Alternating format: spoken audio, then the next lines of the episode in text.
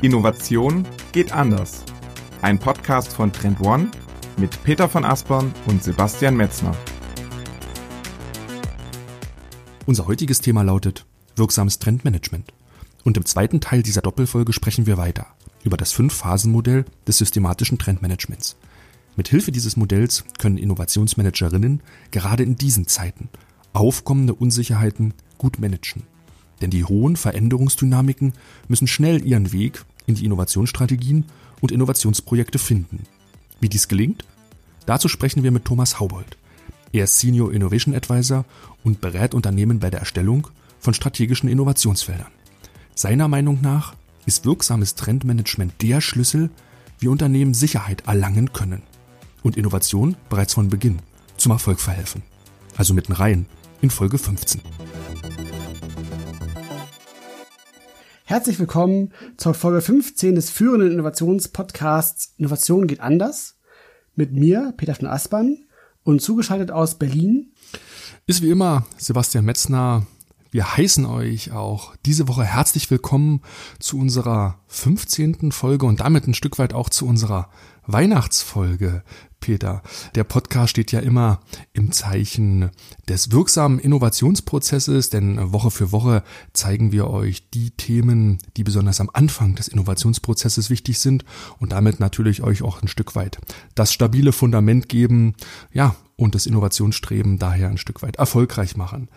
Und im Zeichen der Wirksamkeit steht auch dieser zweite Teil, Peter, den wir mit wirksames Trendmanagement überschrieben haben. Lass uns doch gemeinsam mal ein mhm. Stück weit in die Folge eintauchen. Was haben wir uns für heute vorgenommen? Ja, genau. Also ich, ich werde versuchen, ab und zu diesen, diesen Weihnachtstwist hier irgendwie reinzubringen. Ähm, wir haben uns heute vorgenommen, als zweiten Teil unserer Doppelfolge im Grunde über die Phasen im Trendmanagement zu sprechen, in denen der wirklich relevante Mehrwert entsteht. Und deshalb sprechen wir heute zu den Phasen drei, vier und fünf, die da sind. Strategische Ableitung, Kommunikation und Monitoring. Mhm. Das sind tatsächlich die, die, die spannenden Phasen, wo es wirklich ans Eingemachte geht. Und wir werden über Themen sprechen wie auch strategische Ausrichtung und auch Dinge wie Agilisierung der Strategiearbeit. Ja. Und auch ähm, in dieser Folge haben wir uns einen Experten eingeladen. Wir begrüßen herzlich bei uns Thomas Haubold. Thomas ist Senior Innovation Advisor und seit fünf Jahren bei Trend One tätig und ja, seine Profession und sein Spezialgebiet ist vor allen Dingen Unternehmen in der strategischen Ausrichtung zu beraten. Hallo Thomas, wir heißen dich herzlich willkommen bei uns im Podcast. Ja, hallo, vielen Dank äh, Sebastian und vielen Dank Peter. Freut mich auf jeden Fall, dass ihr mich eingeladen habt. Schön. Du musst uns noch mal kurz so ein bisschen abholen. Warum bist du der Richtige für dieses Thema? Ja, genau, wie du schon gesagt hast, ähm, ich bin oder ähm, sehe mich so ein bisschen äh, in der Rolle bei Trend One wirklich in die Projekte einzusteigen, wo es um die strategischen Ableitungen geht. Ähm, vielleicht noch mal so ein bisschen zu mir. Ich bin äh, tatsächlich studierter Wirtschaftsingenieur mit dem ähm, mit dem Hintergrund Innovations- und Projektmanagement von betriebswirtschaftlicher Seite und äh, technisch die Produktfindung und Entwicklung und war ähm, auch nach meinem Studium so in der Automobilindustrie tätig und habe dann in der Zukunftsforschung und Innovationsmanagement war ich da tätig und ähm, ja, habe das so ein bisschen auch zu meiner Leidenschaft da erklärt, eigentlich da diesen Match herzustellen zwischen Zukunftsforschung und Innovationsmanagement. Das ist ja immer nicht ganz einfach. Von daher freue ich mich heute hier dabei sein zu können. Peter, lass uns doch noch mal so ein Stück zurückgucken, vielleicht in die mhm. letzte Folge, in den Teil 1. Mm, dort hatten wir Phase 1 und Phase 2 des sogenannten Trendmanagement-Prozesses nochmal erklärt. Insgesamt gibt es fünf Phasen. Peter, lass uns doch mal kurz zurückgucken, worüber haben wir hauptsächlich gesprochen? Wir haben tatsächlich in der ersten Doppelfolge über die ersten beiden Phasen gesprochen. Das war ja zum einen die Trendidentifikation, das ist ja im Grunde die Phase, mit der alles startet, wo es eben darum geht, systematisch relevante Trends zu identifizieren, Trendscouting zu betreiben, sich ähm, mit den Trends aus der eigenen Branche, aber auch aus anderen Branchen zu beschäftigen. Und wir haben festgestellt, dass das ein ganz schönes Ressourcenbrett sein kann, so hat es äh, Thorsten Rehler ja formuliert und waren da zu dem Schluss gekommen, dass das eine Phase ist, wo Outsourcing für die meisten sicherlich das probate Mittel ist. Mhm. Also entsprechend sich ähm, selber mit der eigenen ähm, Manpower eher auf die äh, folgenden Phasen zu fokussieren, auf die wir gleich noch eingehen werden und tatsächlich das Thema, das Thema Trendidentifikation eher outzusourcen. Und Peter, vielleicht erzählst du uns doch ganz kurz zur Phase 2. Was waren da so die Schwerpunkte? Genau, Phase 2 ist ja die Trendbewertung. Und zum einen geht es ja da um die kritische Phase, Frage eben, also welche Trends ähm, soll ich überhaupt zur Trendbewertung heranziehen? Wie treffe ich diese Vorauswahl? Wie gehe ich da vor? Wie müssen die Trends auch aufbereitet sein, damit man sie entsprechend auch systematisch bewerten kann und auch so eine Vergleichbarkeit hat im Sinne der Ausarbeitung? Dann haben wir viel darüber gesprochen, auch wer die Trends tatsächlich im Unternehmen mhm. bewertet. Also wie stelle ich diese Panels zusammen? Macht es auch Sinn, mit mehreren Panels zu arbeiten? Auch das Thema Stakeholder Management hat hier schon eine Rolle gespielt, weil eben auch die Einbeziehung gewisser Personenkreise in die Trendbewertung ein wichtiger Schritt sein kann, war ja später dieses Trendradar, was dann ja das, das Ergebnis der Trendbewertung ist, ein wichtiges Entscheidungsinstrument ist und es eben für die Akzeptanz dieses Entscheidungsinstruments auch sehr wichtig ist, dass man äh, dementsprechend auch einen relevanten Personenkreis von vornherein in die Bewertung mit einbezieht. Und das Trendradar war im Grunde so dann das Ergebnis dieser Trendbewertungsphase und ist auch ein ganz entscheidendes Instrument, wenn wir gleich über die nächste Phase sprechen, nämlich die mhm. strategischen Ableitungen. Ja, denn bevor wir vielleicht nochmal gleich inhaltlich in die Phase 3 reinschauen, würde ich ganz gerne nochmal so ein Stück weit den Rückgriff auf diesen Begriff der Wirksamkeit nochmal machen. Denn wir haben ja gesagt, wirksames Trendmanagement ist so ein bisschen der Folgetitel und ja, du hast es vorhin schon gesagt, in der Phase 3 entsteht, glaube ich, ein sehr großer Teil der Wirkung. Thomas, nochmal die Frage an dich. Warum ist Wirkung so wichtig?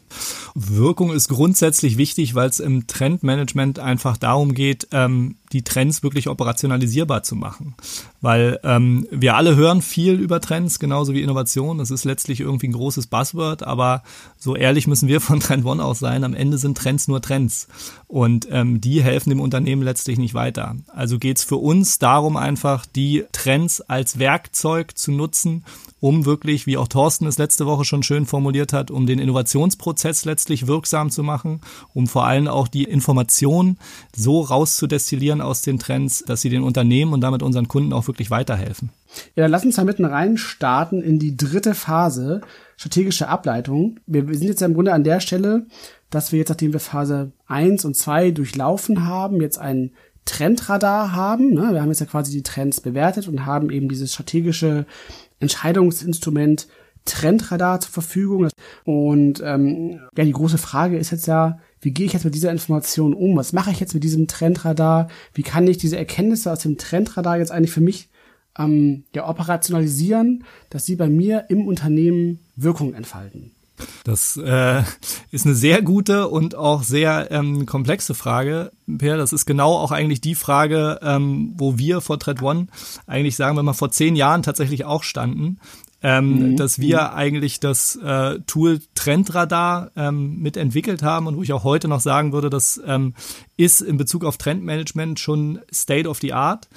Aber nichtsdestotrotz, ähm, wie ich eben schon erwähnte, ähm, sind Trends nur Trends und ähm, unsere Kunden stehen halt auch vor dem Trendradar und ähm, ja, sehen die ersten strategischen Handlungsempfehlungen bezogen auf die Trends, aber auch nicht mehr. Das heißt, der Transfer ist enorm wichtig.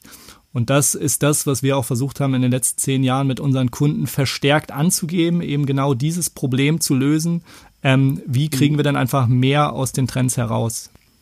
Und wie kann man sich diesen Prozess vorstellen? Also wir, wie gesagt, wir haben jetzt ja dieses Trend Radar und jetzt geht's ja darum, eben dann aus diesem Radar, genau wie du eben schon beschrieben hast, diese strategischen Ableitungen zu treffen.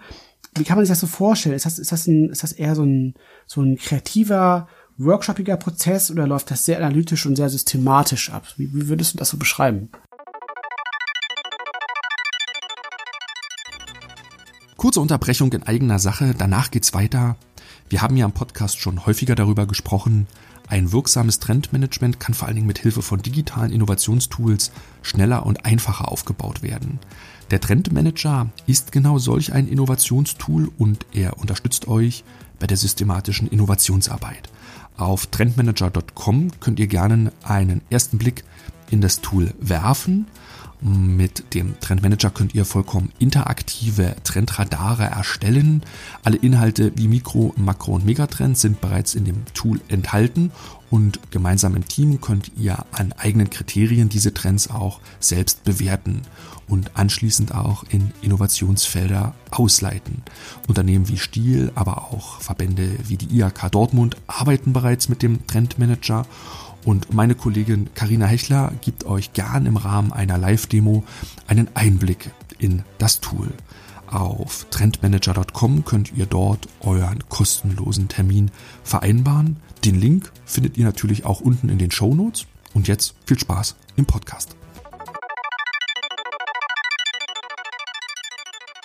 Klare Antwort, sowohl als auch.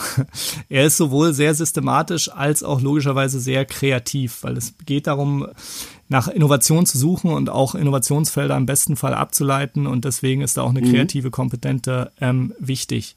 Was man vielleicht grundsätzlich sagen kann, worum es uns geht mit unseren Kunden, ist, äh, steht eigentlich alles so ein bisschen unter dem Begriff Connecting oder unter der Klammer Connecting the Dots dass es eigentlich darum geht, Verbindungen und Kombinationen zu identifizieren. Ähm, weil, mhm. wie ihr, glaube ich, auch schon in einigen eurer vorigen Podcast-Folgen erwähnt habt, mit Trends zu arbeiten ist nicht immer einfach und Trends sind nicht immer trendscharf. Und auch da finden sich einfach unterschiedliche Kombinationen, wie Synergien in, innerhalb einer Trendlandschaft, innerhalb eines Radars zum Vorschein kommen, aber auch welche Verbindungen haben die einzelnen Trends in das Unternehmen beziehungsweise in den Markt hinein. Und das heißt, dass mhm. Alles, egal wie wir methodisch vorgehen, geht es eigentlich wirklich darum, diese Verbindung zu identifizieren und diese Verbindung für das Unternehmen äh, spezifisch nutzbar zu machen. Kannst du uns einen kurzen Praxiseinblick geben, hm, wie ihr zum Beispiel mit Unternehmen diese strategischen Ableitungen gezielt herleitet? Sehr gern. Also es gibt unterschiedliche Vorgehensweisen, ähm, wie immer, wie wir da mit den Kunden auch vorgehen können. Ich kann aber vielleicht mal sagen, dass sich so zwei ganz zentrale Sachen herausgebildet haben. Das eine habe ich eben schon erwähnt, das sind die Innovationsfelder und das andere ist, dass man ähm, eigentlich auch Szenarien ausleiten kann, die auch mhm. ihre Berechtigung haben, gerade aus Kommunikationsaspekten. Aber auch da finden sich einfach wichtige Insights, wie man vielleicht auch die nächsten Schritte im Innovationsprozess gehen kann.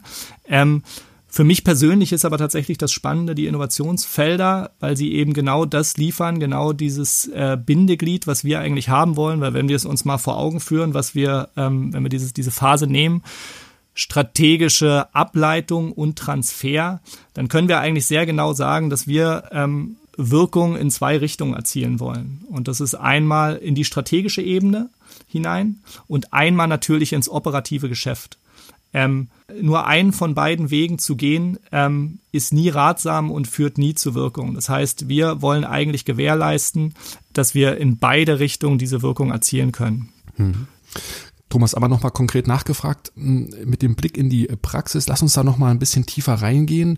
Wenn wir uns jetzt ein mittelständisches Unternehmen vorstellen, was macht das dann konkret, wenn es in eine dieser beiden oder in beide dieser Richtungen, die du gerade geschildert hast, fortschreitet?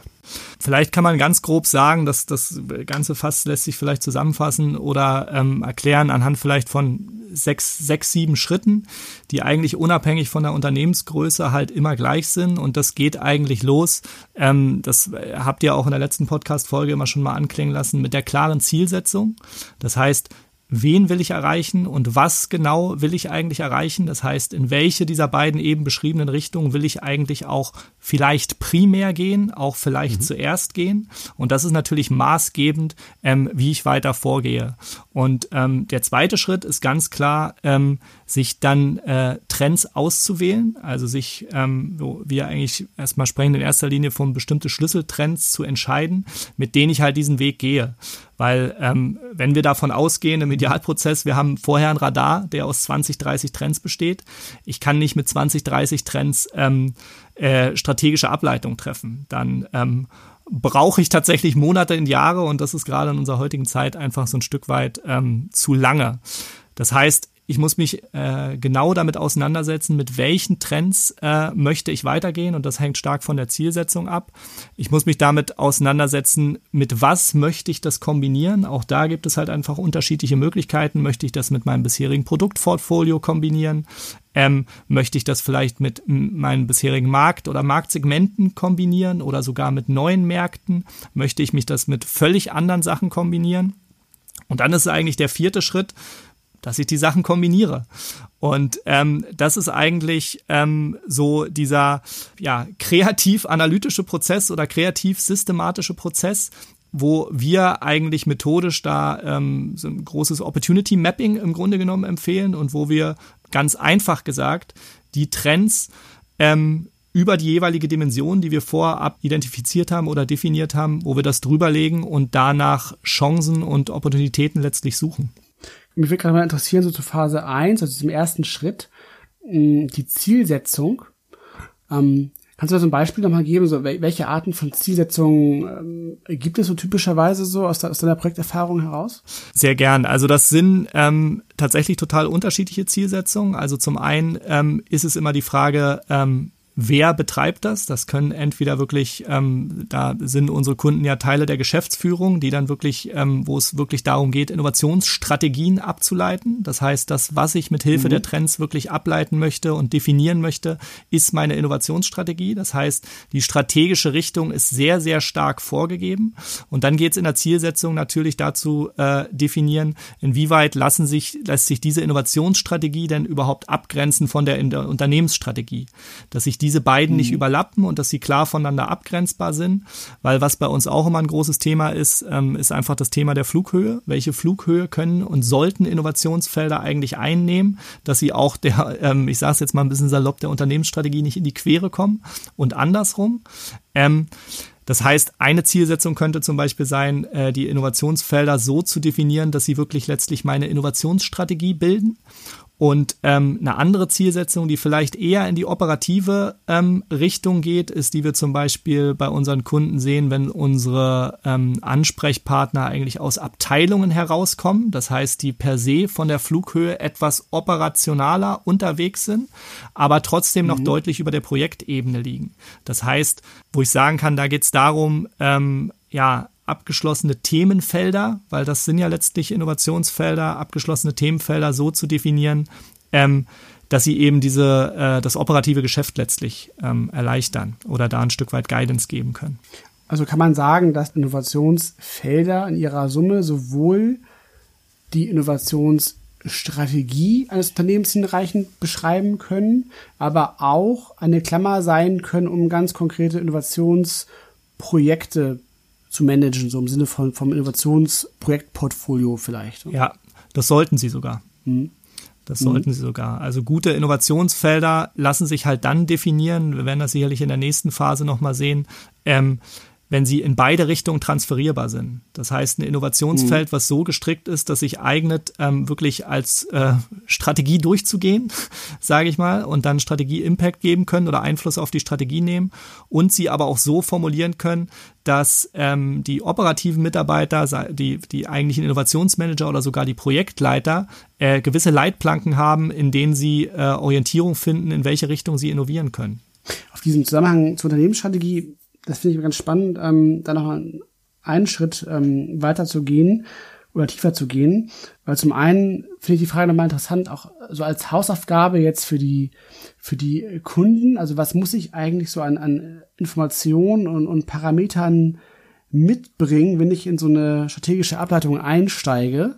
Ja, das heißt also, welche strategischen Vorgaben spielen da eigentlich eine Rolle und spielen die eigentlich überhaupt eine Rolle? Weil könnte man nicht auch sagen, man sollte doch ganz neutral auf dieses Trendradar gucken und erstmal die Innovationsstrategie vielleicht sogar bewusst, also so außen vor lassen, weil ja möglicherweise ja die Erkenntnisse, die man jetzt aus diesem, aus diesen strategischen Ableitungen heraus hat, ja möglicherweise ja auch umgekehrt Einfluss auf die Unternehmensstrategie haben könnten. So, wie, wie siehst du das? Ähm, sehr gute Frage. Das ist tatsächlich auch einfach eine Frage, die wir oft auch von unseren Kunden gestellt kriegen.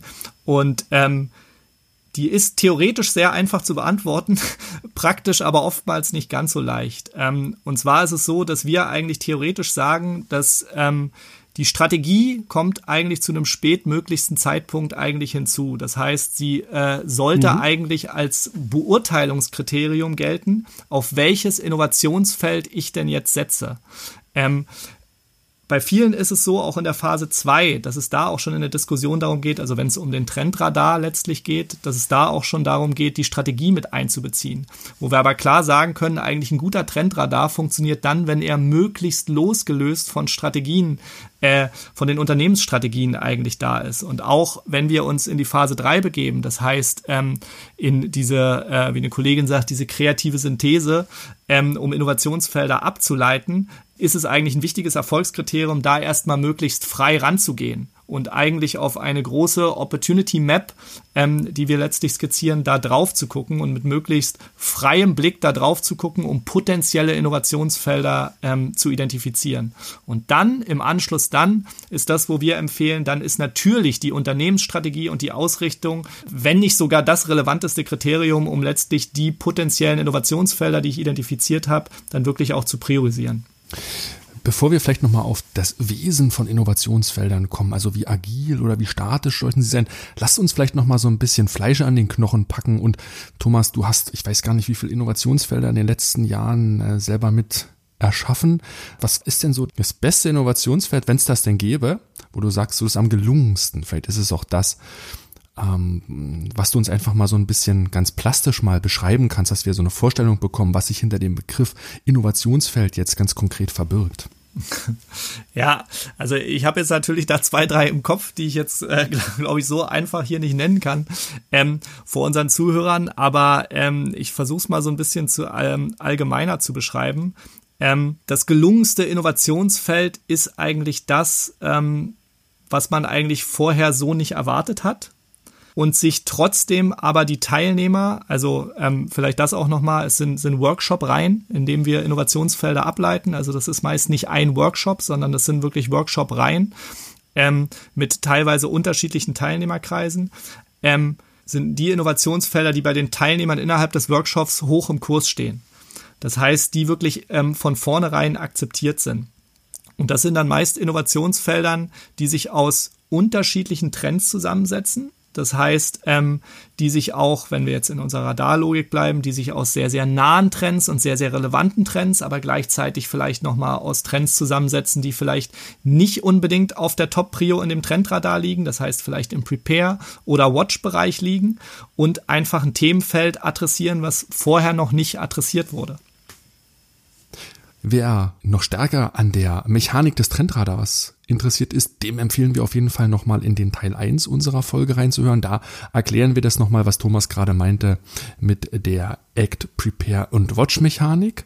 Peter, du hast nochmal das Thema der Agilität und vor allen Dingen der Statik von Innovationsfeldern so ein bisschen angesprochen. Mhm.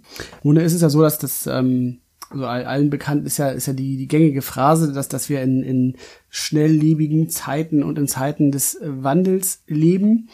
Und ähm, aus der Warte heraus stellt sich natürlich die Frage, wie ja statisch oder dynamisch sind eigentlich so Innovationsfelder. Ne? Also, ne, also muss man sich das so vorstellen wie so, wie so einen wasserfallartigen Prozess so. Ne? Man, man durchläuft diese Phasen und dann am Ende kommen dann diese Innovationsfelder ähm, nach, nach äh, mehreren Workshops dabei heraus, durch eben diese Synthese, die du eben beschrieben hast, Thomas.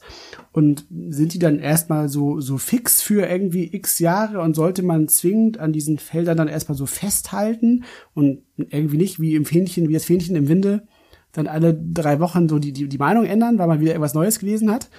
So, ne, sollte man das so machen? Also ist das wirklich so, so fix und statisch und absolut verbindlich?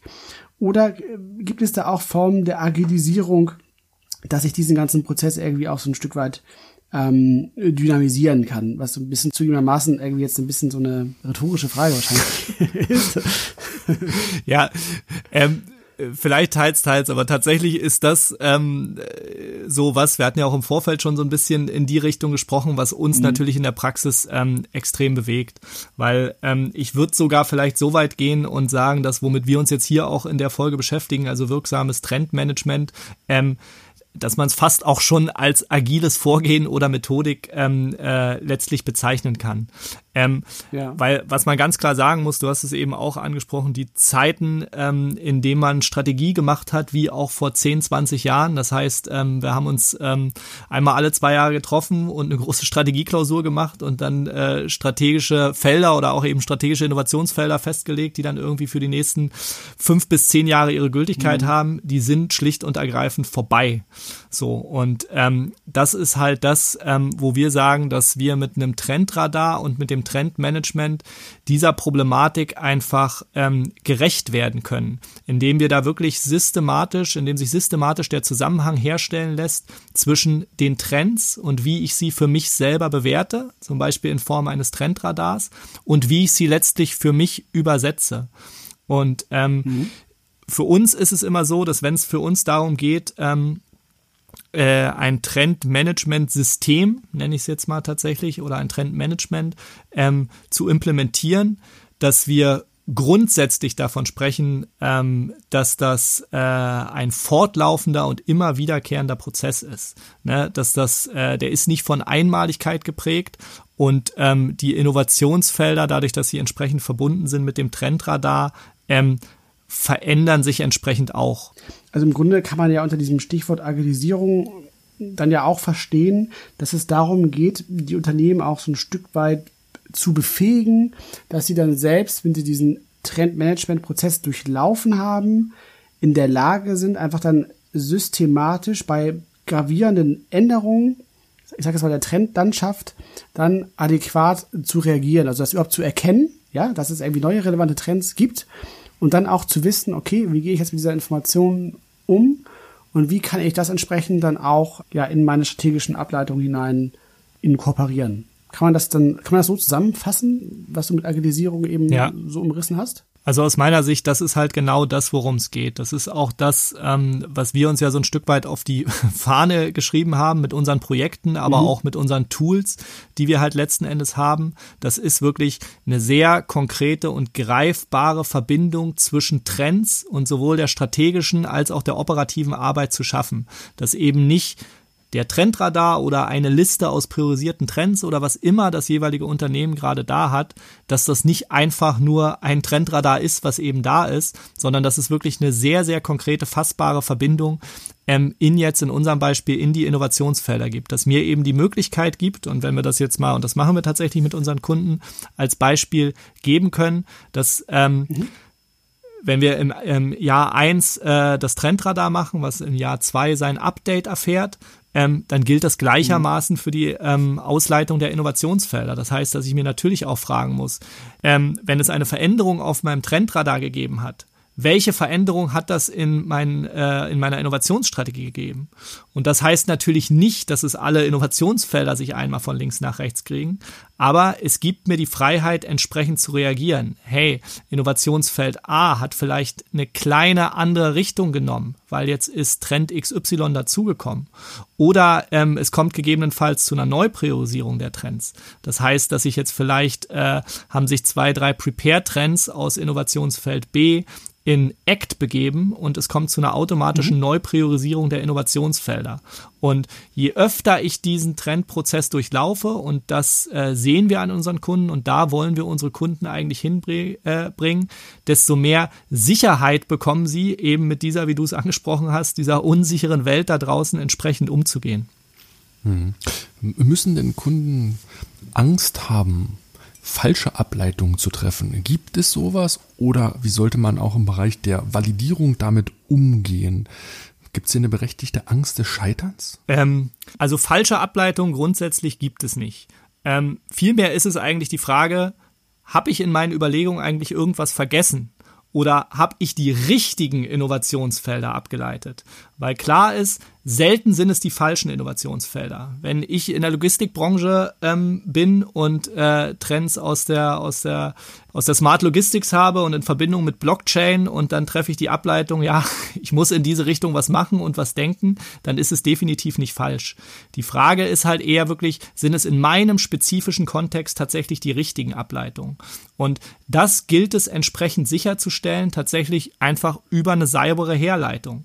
Das heißt, Ähm, und das ist das, was wir mit, ähm, äh, was wir mit dem wirksamen Trendmanagement aufsetzen wollen, dass ich natürlich ähm, ich würde es vielleicht mal fast bezeichnen als so äh, mehrere Fallnetze.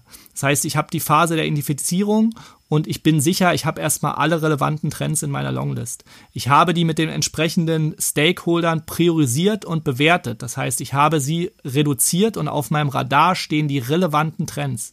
Jetzt kümmere ich mich noch darum, ich analysiere diesen Radar nochmal genauer und identifiziere die Schlüsseltrends. Das heißt, die, die, die, äh, die, die Knotenpunkte eigentlich in meinem Betrachtungssystem darstellen und bin mir da auch sicher, ich gehe mit den richtigen Trends ins Rennen.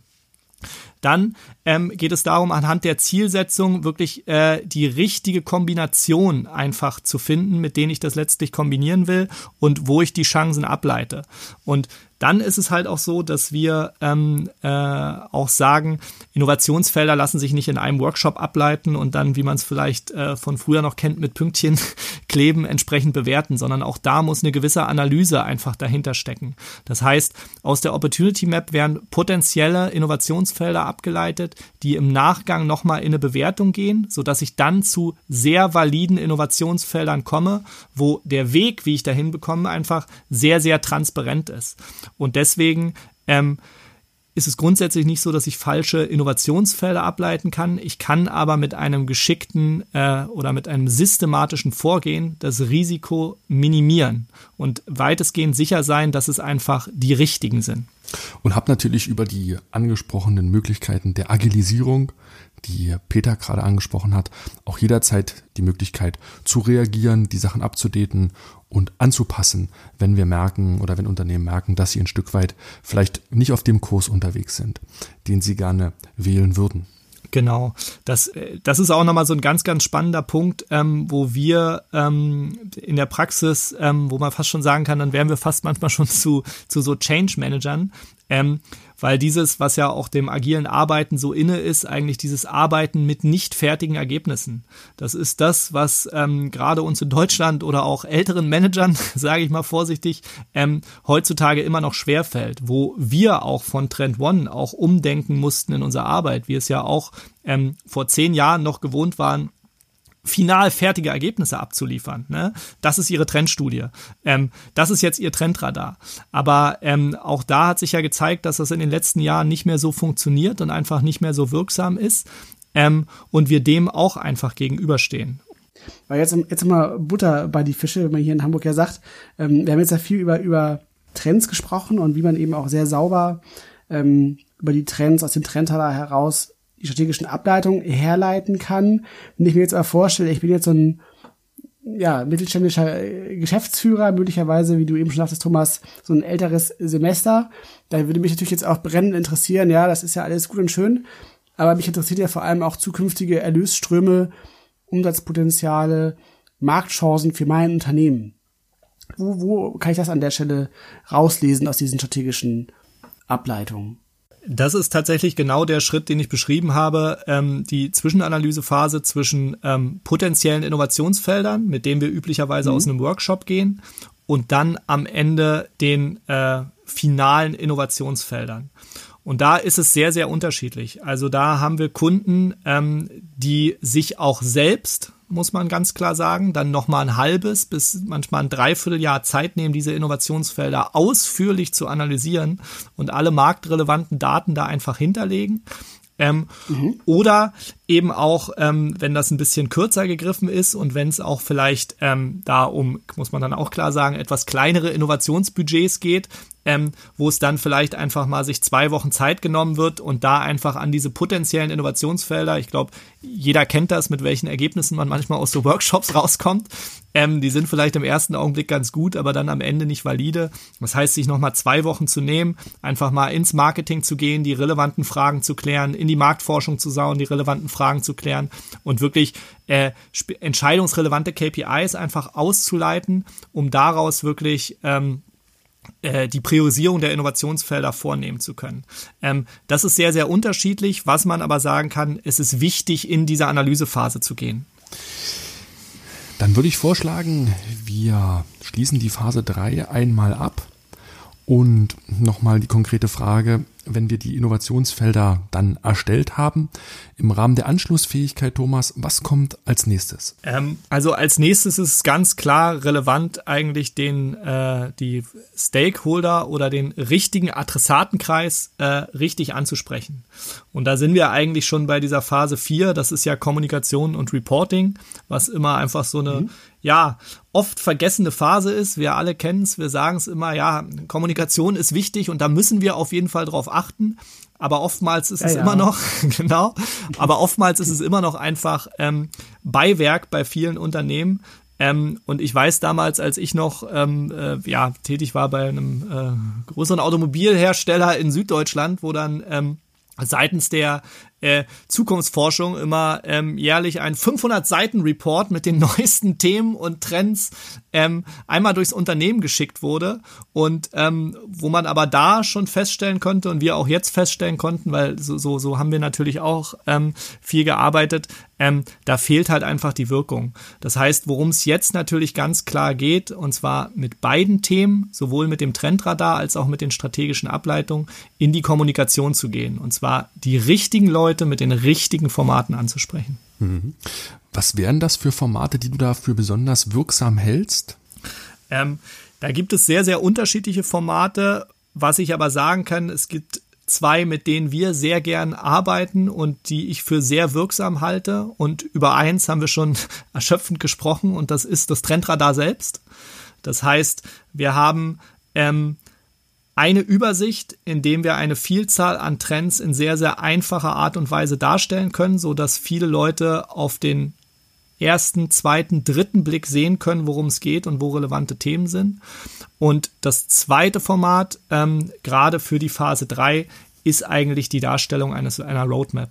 Das heißt, auch hier haben wir wieder ähm, einen einheitlichen Bezugsrahmen, ähm, indem wir die Innovationsfelder darstellen können und indem wir meist über eine Zeitschiene entsprechend das Ganze priorisieren können und auch in Verbindung mit den Trends bringen können. Und das sind per se erstmal zwei Ergebnisformate oder äh, ja, Output-Formate, die sich sehr gut für die Kommunikation eignen. Thomas, du hast ja eben gerade schon gesagt, ähm, dass es wichtig ist, diese Inhalte, also zum einen die bewerteten Trends aus dem Trendradar, als auch die strategischen Ableitungen entsprechend Adressaten gerecht zu kommunizieren. Kannst du da mal so ein bisschen so, ein paar Beispiele geben, wie sowas ganz konkret aussehen kann und, welche, vielleicht auch welche typischen Adressatenkreise, die da so einfallen und was für die jeweils wichtig sein könnte?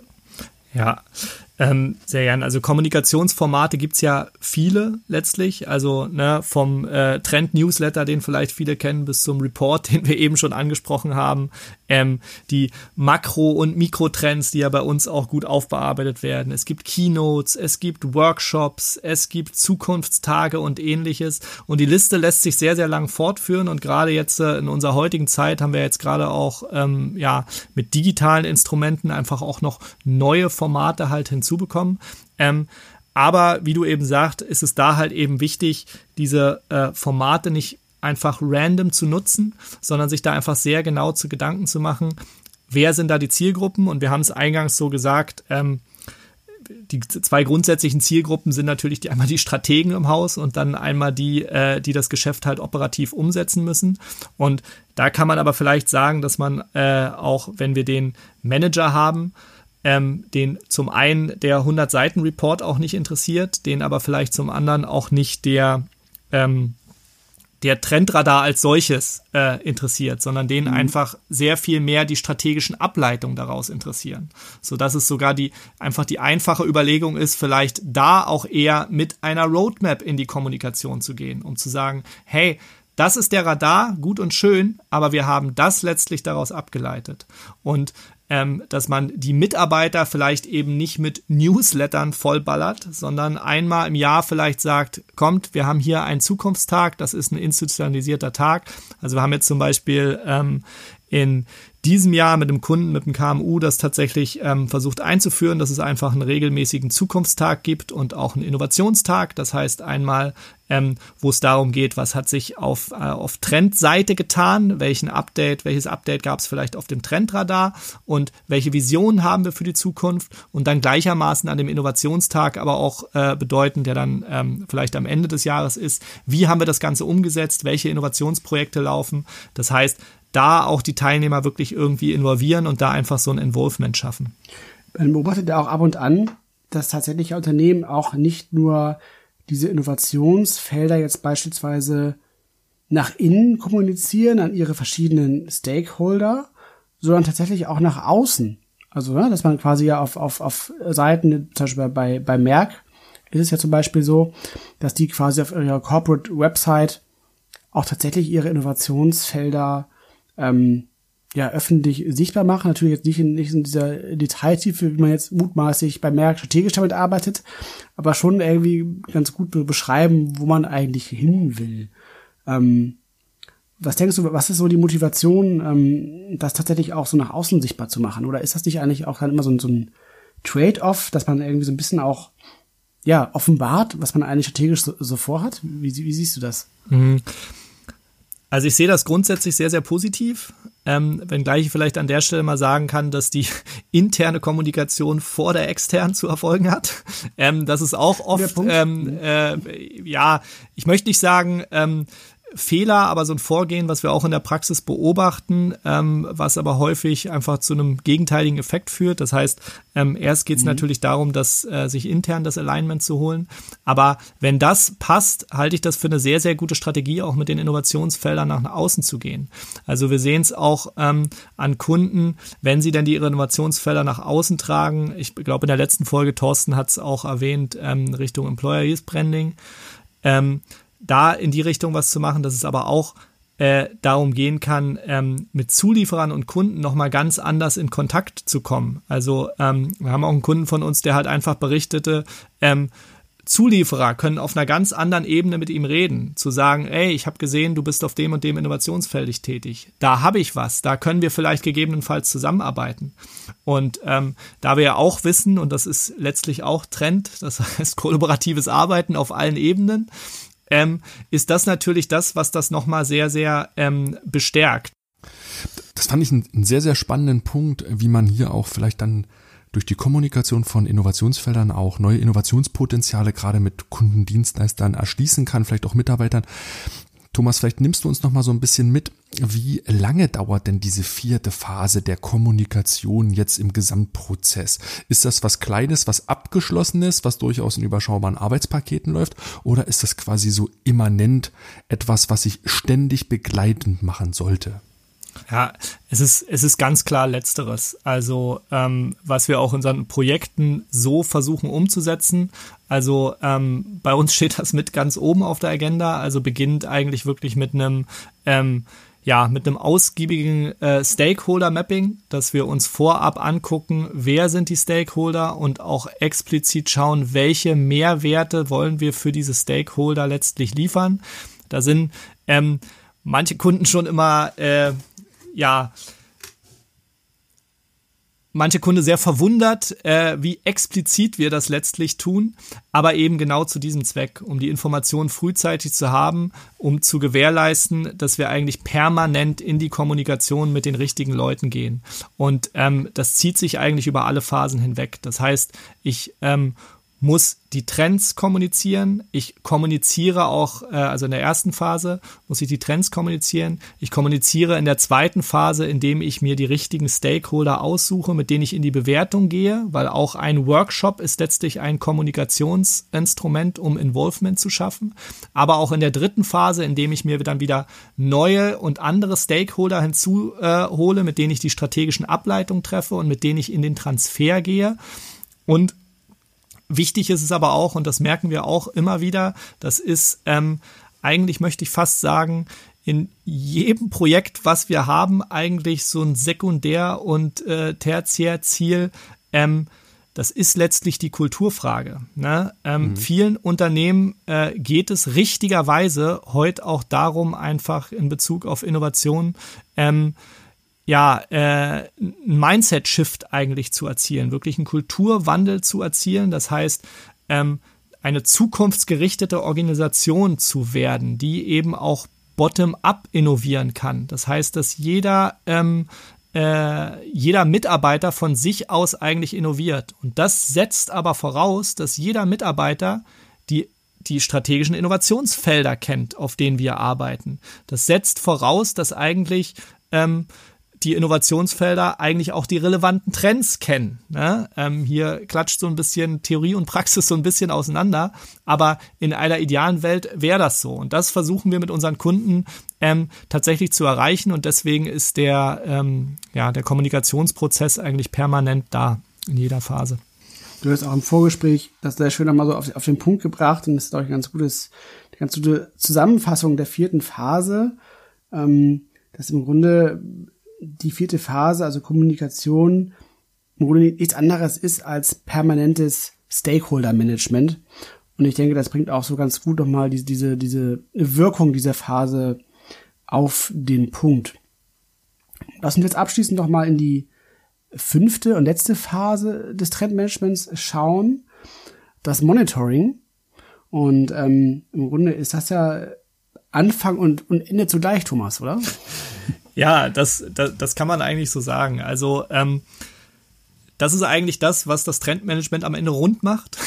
Wir haben vorhin schon gesprochen mhm. zum Thema Agilität und dass das, ähm, dass eigentlich den Trendprozess oder den Trendmanagementprozess, den ich durchlaufe, dass das keine einmalige Sache ist, sondern dass das einfach äh, repetitiv ist, Jahr für Jahr. Und dazu gehört letztlich Monitoring. Ähm, und Monitoring heißt ja letzten Endes nichts anderes als ähm, die, die Dauerbeobachtung irgendwie eines, eines definierten Systems. Und ähm, das Trendmonitoring lässt sich aber eben sehr gut umsetzen, weil wenn man sich jetzt nochmal in Erinnerung ähm, ruft, was wir jetzt auch über die ähm, äh, Phase 1 bis 3 ähm, im Grunde genommen haben, ähm, ist mhm. ein sehr, sehr gut definiertes System. Das heißt, es sind entsprechende Suchfelder, in denen nach Trends gesucht wurde. Es sind die Trends selber, wo man natürlich gucken muss, ähm, weil ein Trend ist nie statisch, ein Trend verändert sich und das muss ich entsprechend auf dem Schirm halten haben. Mhm. Ähm, das sind aber auch die Innovationsfelder, die ich gleichermaßen in ihrer Entwicklung monitoren muss. Kommt da vielleicht nochmal ein neuer Aspekt da hinzu? Und ähm, das führt letztlich dazu, dass er den Kreis am Ende wieder schließt. Das heißt, mit dem Trendmonitoring identifiziere ich gegebenenfalls neue Trends. Ähm, die äh, Veränderung in den Trends muss Einfluss auf meine Bewertung haben und gleichermaßen äh, mhm. hat, äh, muss es da auch ein Wechselspiel mit den Innovationsfeldern, also mit der Phase 3 geben. Wie würdest du denn Unternehmen raten, dieses Monitoring in der Praxis umzusetzen? Das ist am Ende auch, wie, glaube ich, das Thorsten in seiner letzten Folge so schön bezeichnet hat, ein Ressourcenbrett. Ähm, auch am Ende eine Frage, wie viele Ressourcen kann und möchte ich da reinstecken? Ähm, und wir, wir sehen, wir haben da eigentlich eine sehr große Bandbreite. Also vom händischen Monitoring nach wie vor eigentlich bis zum teilweise vollautomatisierten Monitoring, KI-basiert, was ja heute ähm, durchaus möglich ist. Wir haben ja da am Trendmanager auch ähm, einige APIs, die ähm, uns da durchaus die Möglichkeit geben, da auch ähm, mit Hilfe von AI einfach den Monitoring-Prozess zu unterstützen. Ähm, und das ist eben sehr, sehr abhängig von der Zielstellung, da sind wir nochmal bei der Zielstellung, und wie viele Ressourcen kann ich letzten Endes dafür bereitstellen. Und der Königsweg ist aus meinem Dafürhalten, ehrlich gesagt, in toolbasierten Ansatz zu wählen. Denn ähm, wir kennen das noch von früher, dass man händisch versucht hat, Dinge quasi zu monitoren. Solche Zettelkästen, in denen man Sachen gesammelt hat vor über 15 Jahren, die sind schon lange äh, outdated, kann man sagen. Heute gibt's moderne Tools.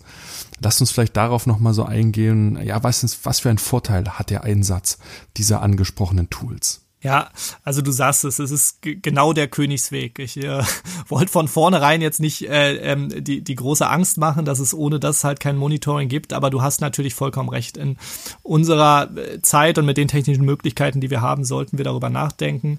Und ähm, die Vorteile liegen natürlich ganz klar darin, dass ich eine größere Bandbreite an Daten heranziehen kann, um meine Trends, meine Suchfelder oder meine Innovationsfelder entsprechend zu monitoren.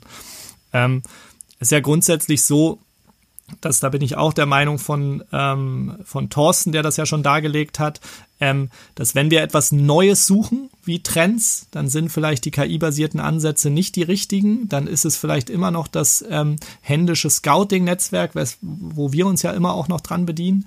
Wenn es aber ums Monitoring geht, das heißt, ich habe präzise ausformulierte Trends, ich habe präzise ausformulierte Innovationsfelder, dann lassen sich einfach ähm, sehr, sehr gute Suchstrings stricken, die einen ja schier permanent, einen schier endlosen ähm, Datenpool durchforsten und mir immer wieder neue Informationen geben.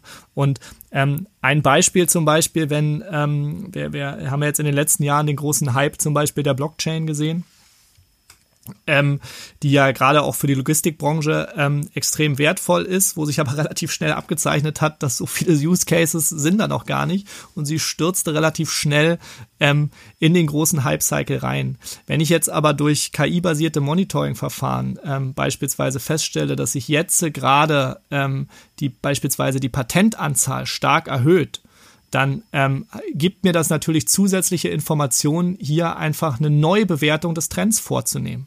Und da sehe ich eigentlich die Hauptstärken ähm, des KI-basierten Monitorings, einfach die Datenvielfalt massiv zu erhöhen. Du hast eben gerade Patente genannt als einen wichtigen Indikator, den ich durch mein Monitoring im Auge behalten sollte. Was wären denn noch weitere Indikatoren, die man typischerweise so beobachten sollte? Ähm, also wir haben ja äh, beim, beim Hype-Cycle zum Beispiel, die sich ja grundsätzlich Publikationen bedienen. Das heißt jeglicher Art und da haben wir ja ähm, wissenschaftliche Publikationen, da haben wir graue Literatur, da haben wir aber auch einfach ähm, ganz normale Presse, ähm, die auch teilweise automatisiert ähm, äh, abgerufen werden kann. Ähm, aber wir haben natürlich auch Marktforschungsinstitute, die auch große Datenquellen einfach bereitstellen. Wir haben ähm, ja, die sozialen Medien, wo wir auch wissen, dass sie immer mehr Daten bereitstellen. Und ähm, das ist, muss man ganz klar sagen, bisher auch immer noch ein, ja, ungenutztes Potenzial eigentlich für Foresight und Monitoring, weil das natürlich, ähm, ja, ich sag mal, sehr unter Verschluss gehalten wird. Aber auch das wird sich in den nächsten Jahren ändern. Ja, ich stelle mir gerade so vor, dass dieser Einsatz von solchen Monitoring-Tools ähm, also zum Beispiel, also um mal ein paar Namen zu nennen, also so Mergeflow ist ja eins oder ähm, wie heißt das andere, Thomas aus, aus Berlin, das ja auch kennt. Apogee. Apogee, genau. Das sind ja solche Tools, die ähm, typischerweise auch in größeren Organisationen zum Einsatz kommen. Wie kann ich dann aber, wenn ich mir so, so ein bisschen so einen kleineren äh, Mittelständler vorstelle, habe ich da auch Möglichkeiten, wie ich auf eine pragmatische Art und Weise ähm, Monitoring für mich gewährleisten kann, ohne jetzt ähm, auf solche Tools zu setzen, wenn das vielleicht eine Nummer zu groß für mich noch ist? Also grundsätzlich, wie gesagt, Monitoring ist ja einfach letztlich eine Dauerbeobachtung und ähm, die einfachste und pragmatischste Lösung sind halt nach wie vor da auch dann äh, zu sagen, ich engagiere Trendscouts oder ähm, habe vielleicht einfach mhm. auch zwei Praktikanten bei mir, die Trendscouts sind und meine Themen entsprechend monitoren. Ähm, was man aber auch ganz klar sagen muss, dass ähm, wenn ich automatisiert oder teilautomatisiert Monitoring möchte, dass der Initialaufwand ähm, meist einigermaßen hoch ist. Ähm, Mhm. Ich aber den großen Vorteil habe, äh, da einen fortlaufenden Prozess hinter zu haben. Das heißt, wie vorhin erwähnt, ich setze einmal die Suchstrings auf und die haben eigentlich erstmal ihre Gültigkeit. Ich kann sie halt minimal anpassen, mhm. aber das mhm. Hohe ist letztlich eigentlich der Initialaufwand. Und gerade wenn es zum Beispiel ähm, und das ist das, was wir mit unseren Kunden auch häufig machen, wenn es halt sehr technologieorientierte ähm, Unternehmen sind, wo das Monitoring von Technologien KI-basiert eben relativ einfach ist im Vergleich jetzt zum Beispiel zu marktorientierten Trends, wo einfach das, äh, ja, dass ähm, die, die Definition der Suchstrings einfach sehr, sehr viel komplizierter ist. Ähm, das heißt, auch hier kann ich mir einfach sehr, sehr gut überlegen, welche Bereiche kann ich vielleicht automatisieren oder teilautomatisieren und welche kann ich vielleicht händisch äh, ähm, abgeben. Das heißt, hier mhm. wird es auch in den nächsten Jahren ähm, immer auch einen Mittelweg geben. Und kommen wir noch mal ein bisschen zurück auf den Punkt, dass das Monitoring Anfang und Ende zum Gleich ist? Wo fließen die Ergebnisse des Monitorings dann wieder ein? Gehen die in Phase 1 wieder sozusagen rekursiv zurück und schließen den Kreis? Ähm, oder docken die noch in anderen Phasen? Monitoring ist eigentlich, das ist das Spannende, dass es einfach für alle drei Phasen relevant ist. Also ähm, wir sehen es mit unseren Kunden, wenn wir in die Update-Prozesse einsteigen, ähm, dass sie äh, tatsächlich einfach in die Identifikationsphase mit einfließen. Das heißt, ich habe vielleicht neue Trends einfach identifiziert, ähm, die es jetzt zu betrachten geht und die ich in meine Longlist aufnehme. Gleichermaßen fließen sie in Phase 2 ein. Das heißt, es sind neue Informationen da, die zu einer Neubewertung des Trends führen. Das heißt, auch aus diesem Grund muss ich die Trends monitoren. Und sie fließen natürlich, und das sogar in beide Richtungen, eben in Phase 3 mit ein. Dass ich natürlich äh, sage, nicht nur über die Bewertung des Trendradars, sondern auch bestimmte Aspekte aus dem Monitoring für die Innovationsfelder fließen zurück in Phase 3 und ich muss sie einfach tatsächlich betrachten. Ähm, das macht einfach das Monitoring zu einer sehr, sehr breiten Phase und insbesondere um den Trendmanagement-Prozess zu institutionalisieren, sehr, sehr wichtig. Denn so ein runder Workflow ist, denke ich, ganz, ganz wichtig, um dieses Thema auch insgesamt nachhaltig zu betreiben und zu implementieren. Ich würde am Ende nochmal so ein bisschen versuchen, die Sache zusammenzufassen und vielleicht nochmal auf das Wirksamkeitsaspekt-Thema zurückzukommen und vor allen Dingen auf die Dringlichkeit, denn wir alle stehen jetzt Richtung Jahresende natürlich so ein Stück weit vor einer unsicheren Situation. Der Lockdown gerade in Deutschland hat ähm, die Ausgangssituation nochmal ein Stück weit in Bewegung gebracht. Warum ist das Thema Trendmanagement, vielleicht Thomas nochmal abschließend gefragt, aktuell so wichtig für Unternehmen? Die einfache Antwort ähm, aus meiner Sicht ist eigentlich, weil ähm, Trends uns einfach ein sicheres Gefühl geben, ein Stück weit mit dieser unsicheren Zukunft umzugehen. Und ähm, wie schwer es letztlich ist, mit unsicherer Zukunft umzugehen, das ähm, ja, merken wir jetzt auch aktuell. Also als Individuum, wie wir eigentlich völlig versagen, innerhalb dieser unsicheren Zukunft ähm, umzugehen. Also ähm, ne, in einer Woche ist Weihnachten und ähm, mich und meine Freundin macht äh, immer noch völlig fertig, dass wir immer noch nicht wissen, wie wir Weihnachten verbringen sollen. Und ähm, man äh, das vielleicht als kleine Analogie einfach für Unternehmen ähm, mal genutzt, für die die Zeiten ja gleichermaßen unsicher ist. Aber wir haben ja zum Beispiel hier in den Corona-Zeiten gemerkt, dass ähm, es keine neuen Trends, wirklich neuen Trends gibt, die es hier äh, zutage gespült hat, sondern dass Corona einfach nur als Katalysator für bestehende Trends fungiert. Und wir merken auch bei Kunden, die mit uns jetzt schon länger zusammenarbeiten und die wichtigsten Trends auf dem Zettel haben, dass sie doch gefühlt ein Stück weit entspannter damit umgehen können, weil sichtbar wird, wie stehen die Trends in Verbindung mit meiner Innovationsstrategie? Welche kann ich jetzt zurückfahren? Welche muss ich jetzt beschleunigen? Ähm, das heißt, es ist einfach ein sehr, sehr viel strukturiertes Gebilde, was ein Stück weit Sicherheit gibt in dieser unsicheren Welt. Und Trends, das habt ihr ja auch in euren anderen Folgen schon sehr gut beleuchtet, sind äh, eben diese Erklärmodelle, die uns helfen, diese sehr, sehr komplexe Welt, in der wir einfach leben, es klingt zwar immer abgedroschen, aber es ist so, ähm, verständlicher zu machen. Und es sind Werkzeuge, die uns helfen, da ein Stück weit sicherer zu werden. Ähm, vielleicht für die Hörer von uns, ähm, die jetzt noch nicht mit uns zusammengearbeitet haben und ähm, das spannend finden und so ein bisschen jetzt den, den Einstieg suchen halt in dieses Thema Trendmanagement da so ein Stück weit reinzukommen und sich damit zu beschäftigen. Ähm, was würdest du empfehlen? Wie können Unternehmen ähm, den, den, den Einstieg ins Trendmanagement äh, schaffen, beziehungsweise äh, die Dinge, die sie schon tun, tatsächlich weiter professionalisieren? Was, was könnte so ein, so ein erster, erster äh, Schritt sein, den man da gehen könnte? Also der allererste Schritt, würde ich immer sagen, ist es darum, eigentlich Trendmanagement in Gänze zu verstehen. So, und ähm, mhm. ich glaube, das ist eigentlich ähm, ist ein oftmals sehr unterschätztes Thema. Was wir daraus ähm, oder was wir vor diesem Hintergrund eigentlich gemacht haben, dass wir wirklich einfach ein sehr, sehr kleines und schlankes Workshop-Format ähm, entwickelt haben, wo es darum geht, wirklich dieses Verständnis auch mal grundsätzlich zu schaffen.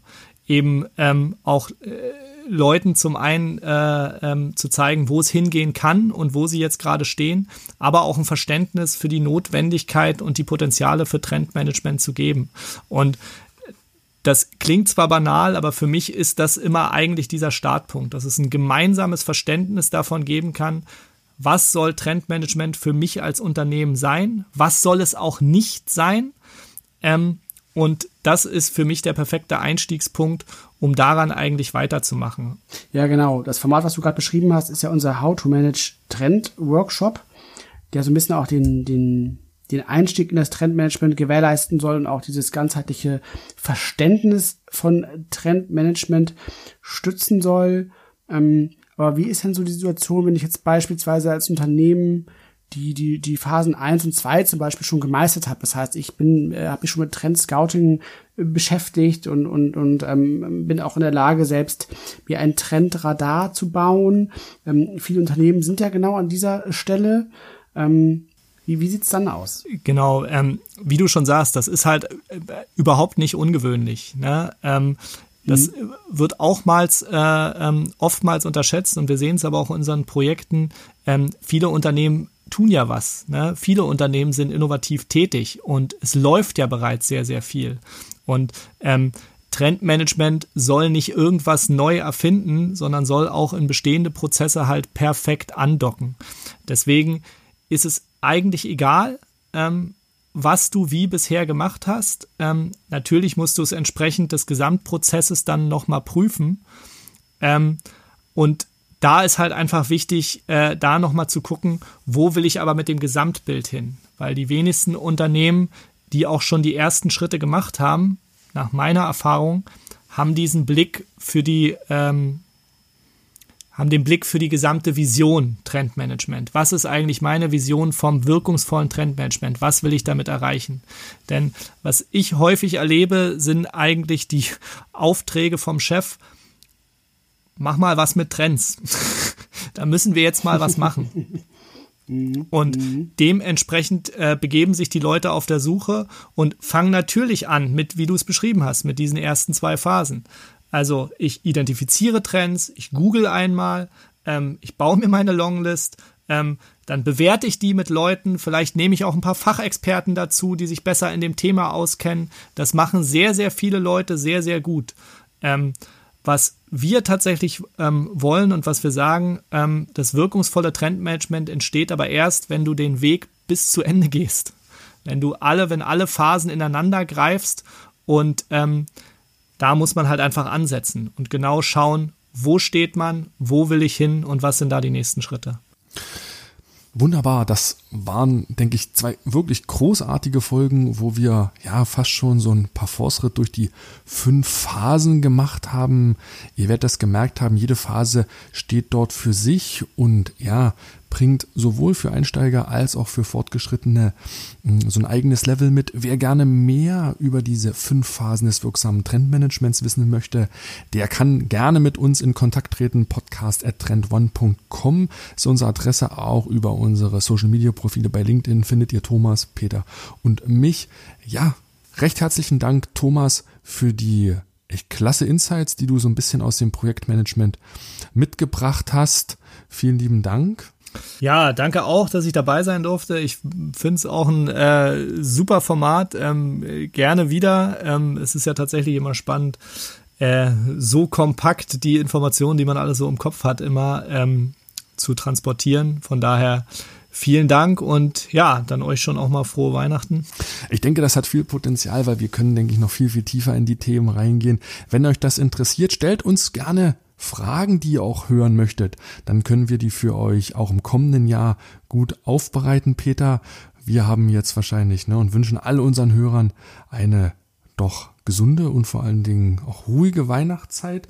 Ihr hört uns wieder am 7. Januar, dann kommt die nächste Folge.